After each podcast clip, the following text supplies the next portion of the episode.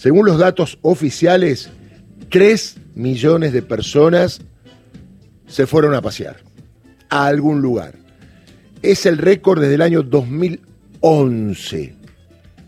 Uno se pregunta, es cierto que hay situación económica complicada, pero la gente, juntando el manguito, no todos, obviamente, se puede ir un fin de semana a la casa de un amigo, a un departamento que le prestan, y también llenar los restaurantes, los bares, los distintos lugares donde se mueve la economía. Y generar trabajo en esos lugares donde van. Porque hay restaurantes que contratan más mozos, hay estacionamientos que contratan más gente para trabajar, ni que decirle los balnearios, etcétera, etcétera. Con lo cual, lo que decimos siempre con Gustavo, hay un país funcionando. Funcionando. Más allá de lo que fue la pandemia, que fue la guerra, lo que implica el poder real queriendo voltear desde el primer día este gobierno, y no lo pudo hacer. La última intentona fue a fin del año pasado. Le salió mal porque Argentina salió campeón. Y cuando ellos tiraban la esperanza abajo, que se iba a llegar a un 100% de inflación, etcétera, etcétera, la alegría opacó las malas vibras de Juntos por el Cambio y el Poder Real. Pero como si esto no le bastase, hace una semanita instalaron que iba a explotar una bomba por el tema de la deuda en pesos. Yo no sé qué problemita tiene la gente Juntos por el Cambio, y la verdad que acá es cuando me acuerdo de Gustavo del núcleo duro, porque yo más que sea duro, si me dicen que las vacas vuelan, no me la voy a creer aunque sea duro, aunque me lo diga la persona que yo admiro. O a esta gente le dicen cualquier cosa. ¿Cómo la deuda en pesos va a ser mayor que la deuda en dólar? ¿Sabe la diferencia de peso a dólar? ¿Qué hay? ¿Sabe cuántos pesos se tienen que tomar para equiparar a los miles de dólares que tomó Mauricio Macri? No hay ninguna relación. Es más, economistas, de Juntos por el Cambio, como la CUNSA, le dio tanta vergüenza que salió para bancarlo. No, no es una bomba, es un globo. Un globo amarillo, generado por las políticas de Mauricio Macri. Qué pena que la gente no puede hacer por la necesidad, el apriete del bolsillo, la situación económica, un balance político de la situación, de por qué llegamos a esta instancia, donde un gobierno nacional y popular no pudo no pudo contener lo que había dejado Mauricio Macri. En todo caso, como dicen algunos, un gobierno de transición, que no tengo duda que hubiese sido distinto, mínimamente sin pandemia. Ya cuando vino la guerra la cosa estaba complicada en todo el mundo. Entonces, como le decía el otro día,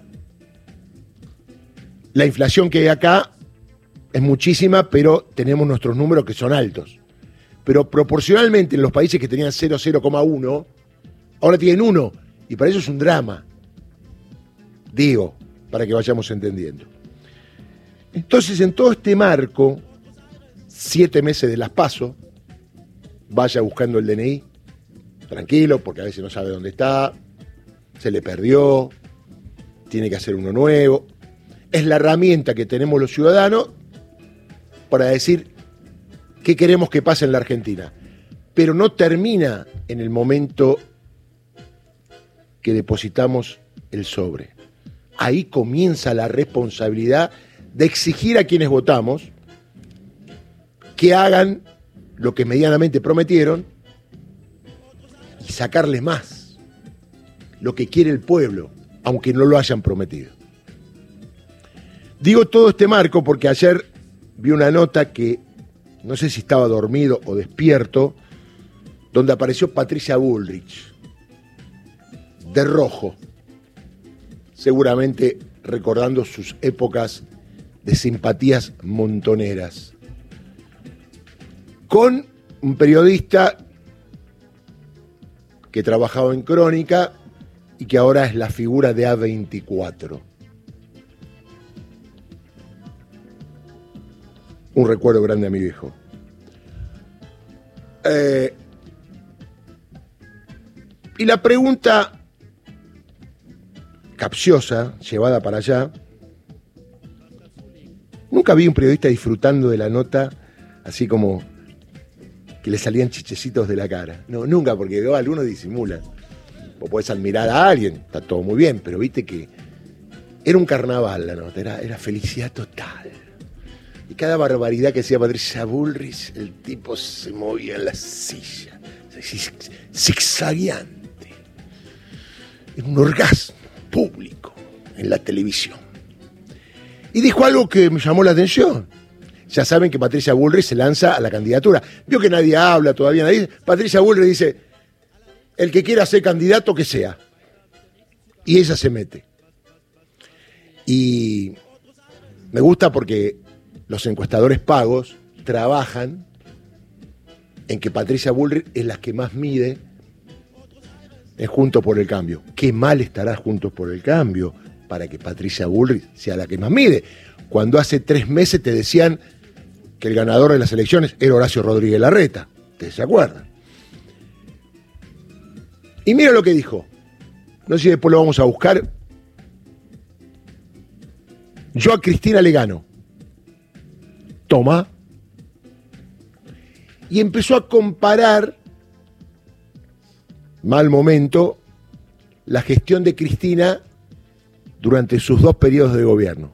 Claro, el periodista no le preguntaba nada de la alianza, el 13% a los jubilados, etcétera, etcétera, y lo que pasó durante el gobierno de Mauricio Macri, en la represión, caso Chocobar, Rafael Nahuel, Santiago Maldonado.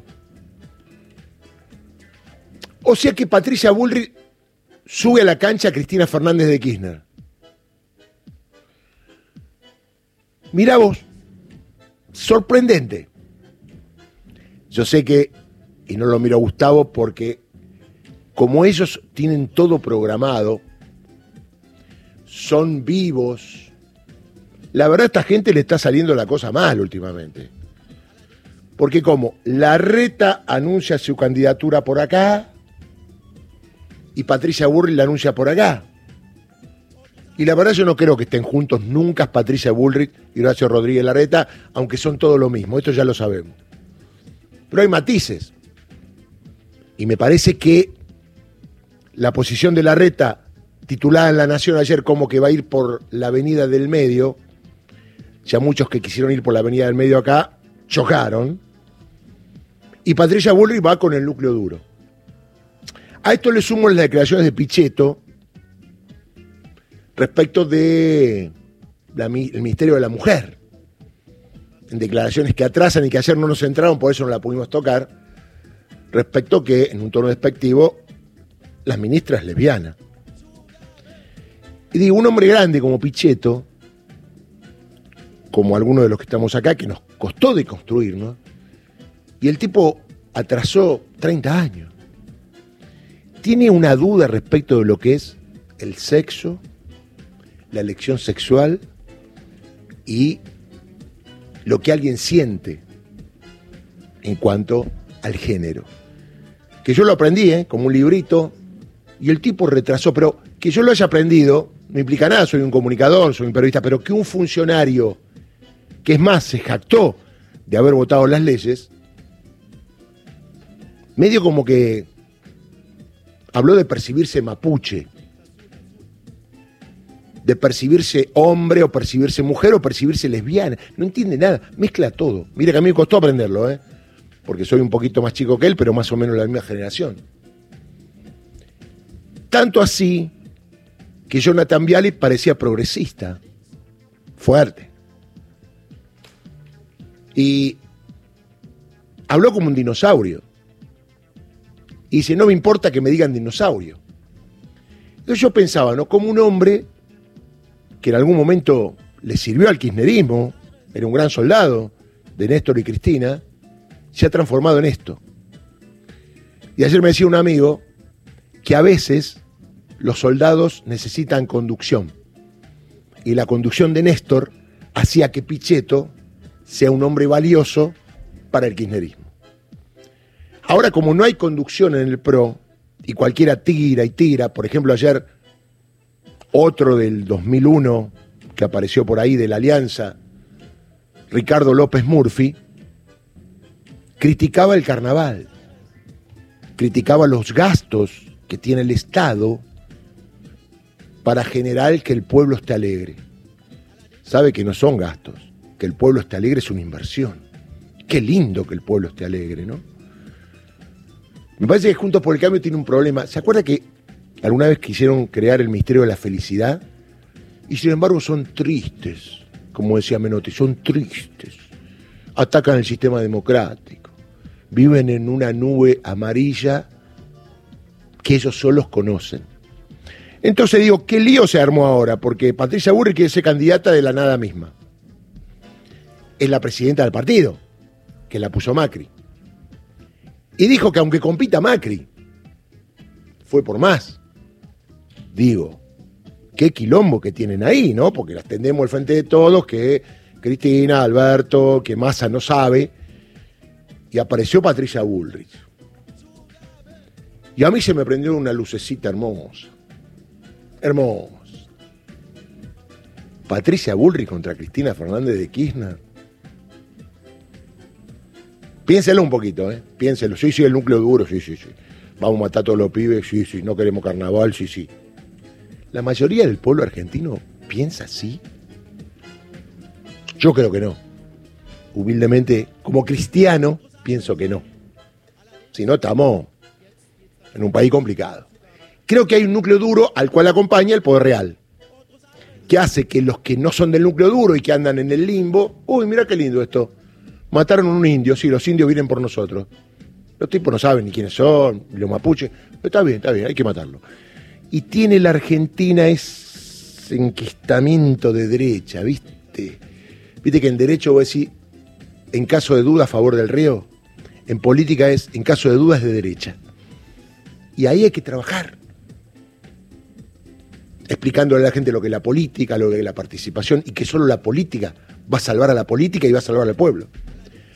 Porque los que manejan y controlan el poder económico en la Argentina no les gusta el pueblo.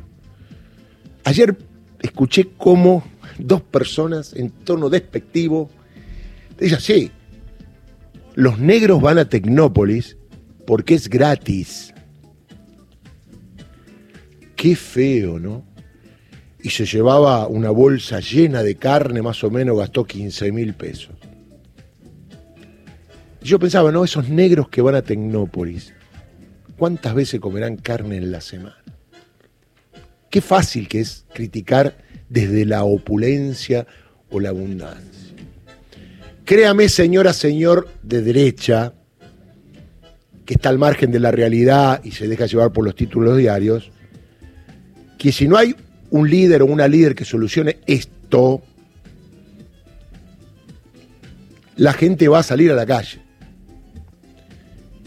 Y usted me va a decir, pero como si hace un año estábamos festejando el triunfo de Messi y la selección. La gente fue de festejar y tiene hambre. ¿Qué va a pasar si a la gente no se la contiene con un líder político? Digo, aviso, porque creo que hay muchos dirigentes políticos que no entienden dónde estamos parados. Y están ignorando a mucha gente que está debajo de la línea de pobreza, que son millones. Atenti con esto, porque muchos no lo creen. No, acá no va a pasar nada. Atenti con esto, de seguir provocando desde algunos sectores a la gente más humilde. Porque alguna vez, algún día, va a pasar lo que dijo algún líder. ¿Se acuerda cuando un líder dijo, hay que hacer tronar el escarmiento? ¿Será posible que se sigan llevando la guita, jactándose en nuestra cara de todo lo que tienen, eh, hablando mal de los que gobiernan y que no pase absolutamente nada? Que te quisieron matar a tu líder y no pase nada que te la quieran meter presa y no pase nada, que te la quieran proscribir y no pase nada. La vida es la política. Nadie te va a hacer la política por vos, la tenés que hacer vos.